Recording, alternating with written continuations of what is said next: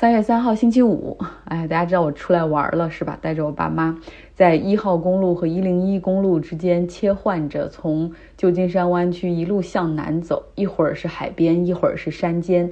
前一周呢，山区的降雪是保存下来，很多山头都是绿草中还有白皑皑的积雪，看上去远点看哈，还真的有点像瑞士。和父母一起旅行是一件很快乐，但是很疲惫的事情，因为我们无时无刻都在争夺着控制权。还好哈，今天我们的节目得以继续，是因为 Jessica 在周五的时候继续给我们带来那个多项思考系列的一个分享。今天要讲的是如何应对高敏感给自己带来的那些负面影响。说实话，我真的非常喜欢听 Jessica 的分享。那种真诚是你可以完全感受到的，毫无保留的去分享自己的收获、经历、感受。其实你可能想不到，我和 Jessica 不仅没有见过，我们甚至没有打过电话。而且我们在很长一段时间里面也没有加上微信，我们绝大部分的交流都是通过邮件联系的。在这个他的分享里面，他说到他感谢我的鼓励，其实是我真的很感谢他的信任和付出哈。他把自己的这么多掏心窝的话，这么多的故事感受哈，都分享给我以及这个平台，非常感谢。听过他以前节目的朋友都知道，他有一段。稍微曲折但非常精彩的求学路。其实，在听今天他分享之前，我一直以为他必定是那种内心非常强大，然后勇往直前的人。啊，我甚至有的时候我内心很羡慕哈，就是觉得如果像他那么笃定有多好。哎，可是没想到。听到他实际上分享他的内心世界，也有很多的彷徨和纠结哈，所以我想今天他的分享，大家可以好好听一下。我们每一个人实际上都是在努力克服自己性格上的弱点，然后把这些包袱变成动力，继续往前走。大家好，我是 Jessica，今天我们来聊一下高敏感带给自己的消极影响，我们应该如何应对？嗯，这里呢就是一些我个人总结的，还有就是从书上也找到一些，嗯，当然可能不全面，呃，或者说其实应对的策略并不是很好。如果你有更好的策略的话，希望也可以在张奥同学公众号的留言下面，嗯，写出你的想法和建议。呃，因为高敏感呢，会接触到更多的信息，就像我自己有说到的啊，它像一个雷达一样。嗯，其实书里面也描写到说，我们的大脑像一个磨盘一样，在不停的推磨啊。那这也可以感受到，其实是很累的。包括我自己也说，其实我并没有刻意的去做一些事情，我没有刻意的去想，我也没有刻意的去记住一些信息。嗯，但反正就是会记住，会了解到别人非常小的一个变化，一个扣子掉了，头发是这个样子的，跟你的主线任务是没有任何任何交叉的，但是自己都会去注意到，啊，生活起来还是挺累的。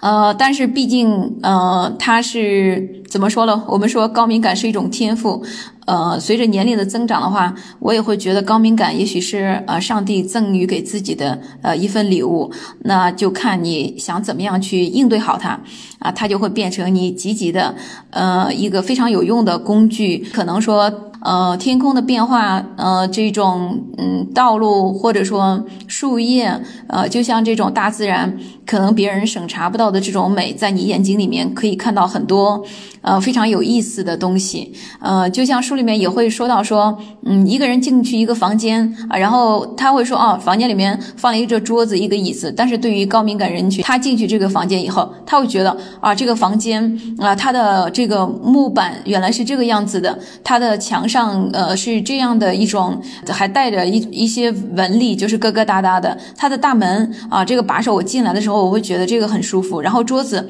啊，还有这个就是很多东西，一些很小、很小、很细微的东西，它都能感受到。也会说高敏感是一种天赋，那我们暂且就说它是一种天赋哈。呃，今天我们主要就是说，嗯，因为这种高敏感会给你带来的情绪波动呀，事情我们应该怎么样去应对？嗯，我总结了以下八种情况以及我的应对策略，呃，希望和大家分享一下。啊，也希望大家多多指正。第一种的话就是情绪泛滥，嗯，情绪泛滥的时候应该怎么样办呢？就是有些时候这些事情已经导致自己一直在呃哭，或者说一些就是非常的低落。高敏感人群的话是非常需要一种积极和鼓励的。那，那么我就建议你出去外面走一下，啊，然后去做一些其他的事情，和别人，也许你去找一个人和别人聊天，你也不在状态，也不太懂你，也不太理解你，去说那么多也没有用，其实你也不想说太多，嗯，或者就是看一场电影，呃，收拾一下东西，打扫卫生，来一些体力上的运动，或者就是找到一件让自己心静的事情。呃，比如说我以前的时候，嗯，就是挺喜欢抄英语单词的。就是以前在国内，我觉得我心情不好的时候，我就也没什么，这 也没有什么太多的呃一些活动哈。比如说去一些地方，我觉得已经去过好多次了，啊，然后外面又觉得很吵，啊，就挺喜欢自己坐在图书馆里面抄英语单词的。我以前有个同学啊，他说他奶奶八十多岁了，喜欢在家抄报纸。呃，当时他说到这个时候，我就经常会想，这会不会是我的晚年生活呢？嗯，我就抄英语单词。但是现在很久没有抄过了，有有事情干的时候，呃，会觉得时时间都不够用，呃，抄单词。就太浪费时间了，但是心烦意乱的时候呢，反而是个好办法。还有就是写毛笔字儿，我写的一点都不好，但是每年我们家春节的对联都是我写的。我每当贴好的时候，我自己还挺有成就感的。我每次都说我写的不好，我妈说写的够好了，外面基本外面基本上也就这样了。但是我姐姐的这个嗯评论，呃，让我觉得还有一点自信。她说写的很一般，但是外面的对联都是千篇一律的，咱们家的对联至少内容上是有了创新。嗯，就像生活当中这样小型的正向激励，对我一直坚持下去是很有用的。我记得有一次哈，就是我还能清晰的记忆起来，我那几年四处流窜学习的时候，呃，因为经常没有地方住呀，不能去餐厅呀，因为没有饭卡。所以这些时候呢，那自考英语那几年呢，我记得有一天呢，一个呃，我当时住在住在住在一个学校外面的，离学校很近的一个地方。然后我每天早上就是很早的就去学校里面了。有一次呢，嗯，一个看门的大爷啊，我从那儿经过，外面还都是很黑的，冬天嘛，五点半，其实外面特别黑。然后那个大爷突然间从门门里面走。从他的小房间里面，他的那种警卫室里面走出来，他吓我一跳。他说：“你这个小姑娘是哪里来的？你为什么每天五点就起来了？”他说：“我跟踪你几次，我看你都去那边 ATM 机里面读书，因为外面是一片漆黑黑，只有一点点昏昏暗的路灯，周围都没有人。我当时好害怕，我边跑边哭。”我就是当时我想起来那一幕，就是现在我在写的时候，我想起来我都觉得心里面特别的难受。呃，为什么你要说出来我是五点钟去读书呢？因为我的这一切付出，我觉得在当时根本就看不到任何结果，我自己看不到任何结果，没有结果的付出，也许从来都不需要被记住。他怎么可以说出来？早上起这么早出来读书，因为也许我这么努力，我的成绩还是不好。我这么我这样的学习。其实我当时也不知道什么时候是个头，什么时候有个结果，我不知道，也没有任何人知道。嗯，当我在这个没有任何结果的时候，这些我我都不希望被人说出来。我那个时候真的是特别的悲观，害怕考不上，年龄也大了，最后一事无成。当想到这些的时候，内心特别的复杂和难过。所以说，如果你身边有自考的小朋友的话，希望你们也多多鼓励他们，因为本身就经常是在一种社会不被认可的这样一个境况当中。所以说，你也许你一句一个陌生人的鼓励，真的会让他变得勇往直前。嗯，第二的话就是，呃。我们都比较的仗义和忠诚，那就是答应别人的事情一定要办下来，做到这一点其实当然很好了。但是如果说，嗯，时间到了还是不能不能完成的话，那这个时候也要呃提前认怂，呃，容忍自己做不到，容忍自己呃是一个接受自己是一个普通人，是有时间期限的，呃，然后那么就要和提别人提前交代一下，放下这件事情，也许你就不会过度的紧张了。第三就是小的事情会特别的感动，因为自己总是能注意到一些细节嘛。就像我经常会特别感谢那个时候帮助过我的人哈，我描述下来别人当时是怎么帮助我的，让我感觉到特别的温暖。但是我那个同学经常说，他说：“哎呀，那个事情就很小一件事情嘛，呃，不要太在意，我也没有做什么。”嗯，所以呢，我觉得这样的这样的就是，当你去感谢别人的时候，就是说一次，呃，别人记住这件事情了就行了，就是不要太过度，啊，可以把别人对你的好再传递给下一个需要帮助的人，就挺好的。呃，第四点的话就是，嗯，这一点我觉得书里面写到的这一点挺好的，就是要有不同领域的朋友。你如果和一一类朋友呢发生争执和不愉快，呃，你的圈层对吧？你不要不要觉得全世界都把自己抛弃了，引起自暴自弃的这种情绪，一定是有不同的朋友圈。不同层次的朋友，啊，有的是，嗯，比如说我吧，有的是自己的好同事，一直以来大家都有一个，就是说同事是不可能变成朋友的，呃，我也经常怀疑这句话，但是 在怀疑中前行吧。我还是我有几个同事人特别好，发生什么事情呀，或者说，嗯，不是工作上的事情，我找他们问他们一些事情呀，我能感觉到就是人家，嗯，真真心心的，就是为我好，或者说在为我考虑一些事情。呃，有的是自己的老同学，呃，上学到现在，其实有好多的同学和朋友。嗯，有的是在这边学习德语的时候认识的各个国家的朋友，除了他们不是德国人，他们哪个国家都可以是，呃，但是大部分也都是来自于叙利亚呀，呃，摩洛哥、土耳其等这些国家的。土耳其的他们来这边的话，主要就是做生意，呃，那其他国家的话，大家也知道是由由于这个中东战争，然后德国赞助了很多难民嘛，给他们呃签证呀，然后在这边提供一些呃学习呀、帮助呀什么的，呃，德国在这方面做的还是挺。好好的，我记得以前的时候，有一篇新闻报道说，呃，叙利亚过来的难民，他们坐船，呃，的先上岸的第一站到了希腊、意大利，然后到了意大利以后，意大利呃让他们的警卫队呢就开了一条通道，说你们顺着这儿，呃，顺着这个路口往前走，一直走，一直走，不要回头，呃，前面就是德国。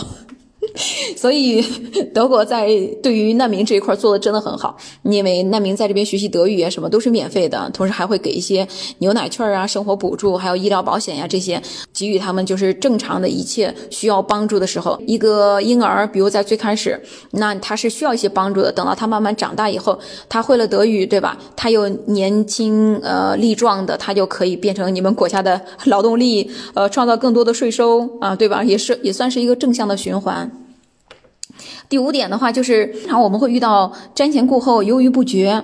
由于每天接触到很多的信息，那么如何做出来一个适合自己的决定？我经常会用的办法呢，就是，呃，我。用 Excel 表格，比如说现在是两种情况，或者说三种情况，呃，把这些的利弊全部都列出来，呃，其实有些时候列出来还是不能做出来一个，呃，很迅速果断的做出来一个决定。面对重大的决定的时候，其实平常我还挺挺嘎嘣脆的做决定，但是重要的事情的时候，嗯，做一做一个决定真的好难。就拿出国这件事情来说吧，我当时出国准备这个事情都需要一两年时间，那这一两年当中基本上。只要就是心思闲下来，都会去想出去不出去，出去不出去，出去了我能干什么？不出去我能干什么？那我要是出去了，这两年时间，那爸妈怎么办呢？啊，然后他们养我这么大，我可怎么办呢？我一点孝心，嗯都没有，他们需要帮助的时候怎么办？我姐说一共就两年，咱爸妈现在挺好，你是不是想的有点太多了？当然了，我还有类似于这样的，会想很多很多。第六点的话就是消极的情绪，呃，矛盾呀，无力呀，嗯，感觉到自己很失落这样的消极的情绪的时候，嗯，而且也特别容易受到别人情绪的左右。像这种情况下怎么办呢？我自己来说，我需要一根定海神针，嗯，这根定海神针也许是一个人，也许是一次小小的鼓励。我有一个姐姐，我姐姐比我大三岁。他呢是一个非常呃典型的，就是一个非常理性的一个人，嗯，他小时候从小呢理数化啊就非常的好，嗯，是拿过竞赛奖的那种。我长大以后，我问他，我说，嗯，我小时候那个就是化学什么那些那么不好，根本都不知道是什么意思，啊，你为什么不教我？他说他不知道我需要帮助，而且我俩 就讲一会儿。可能都会打起来。他是他是一个非常有主见的人。我好多时候我就会问他啊，要不要这样做？包括我那个要不要考研这件事情，我都是就是非常重要的一件事情。在这之前，但他平常生活当中也有很多事情，就是我要不要考研？因为那时候我可能都不知道考研研究生是个什么什么级别。他就开始跟我说，他说一定要去尝试一次。之后吧，很多人都会说。哎，没有考过研的人生是有缺憾的，就觉得人生拔高了嘛。考研这条路上面，还是对于像我这样想太多的人来说，出现了很多的岔路口。那我经常的问我姐姐，那要不要这样做？她还是给出了一些，嗯，非常有主见的想法。还有比如说录音频这件事情，我开始都不敢想象我可以录节目。张浩说：“你就录一下发给我就行了。”呃，他来剪辑。我完全不知道怎么剪辑，我当时好愧疚。就是张奥又让我录节目，还帮我剪辑，我我特别愧疚。我他真的人太好了。于是呢，后来我就这件事情也变成了我一直往前进的一个动力，就是我一直在网站上学习怎么剪音频。呃，怎么样在线编辑？开始的时候，我自己录好的节目，我都不敢自己听，觉得我的声音这么难听，好难听呀，我都没有办法正视我自己的声音。但是我已经答应他了，我就发发给他。节目播出的时候，我自己都不敢听的那种感觉。但是现在好像过了那个那道坎儿了，就也会自己自己剪辑啊。然后去年的时候，因为工作上的需要，后我也学会了剪视频、做网站。啊，这些就是去年我做了好几个网站，跟着网站的网上的很多教程，然后自己去学，自己去做。生活当中需要很多呃积极的，嗯正向的鼓励。非常感谢张奥。第七的话就是。呃，如果可以的话，就学习一项新的技能吧，因为我们大脑有很多的容易发散，呃，有很大的呃探索生命当中各种的可能性。所以说，当这个时候你有了不同行业的或者说不同呃就知识底层的结构，会让你的发散思维发散的更发散，呃，还是真是挺累的，嗯，但是你毕竟你的时间呀什么都是有限的。其实你的大脑活跃的时候呀，它也就是那些呃白天呀，就是你精力比较好的时候，也。你比较累、比较低落的时候，其实也也不会，就是说每天都是。当你学习一项新的技能的时候，呃，这些不满足的地方会让你去专注到这上面去做事情。呃，我自己吧，在每年我都希望自己能学到一个新的技能。回顾这一年的时候，嗯，刚到德国的这前一两年吧，这也没得说，只能是被迫学习德语。我以前给自己说要录一个我和聊聊我和德语的恩怨情仇。呃，我想了，就是这个节目我。我肯定会录的，但是是哪一天我不确定，因为我想着自己等到我过了德语的 C 一以后，呃，拿到这个证书以后呢，我再来录。因为我现在还没有过，所以我觉得我现在说有点早了。第八就是对别人的批评，呃，就是你是不是会对别人批评也比较的反应很激烈？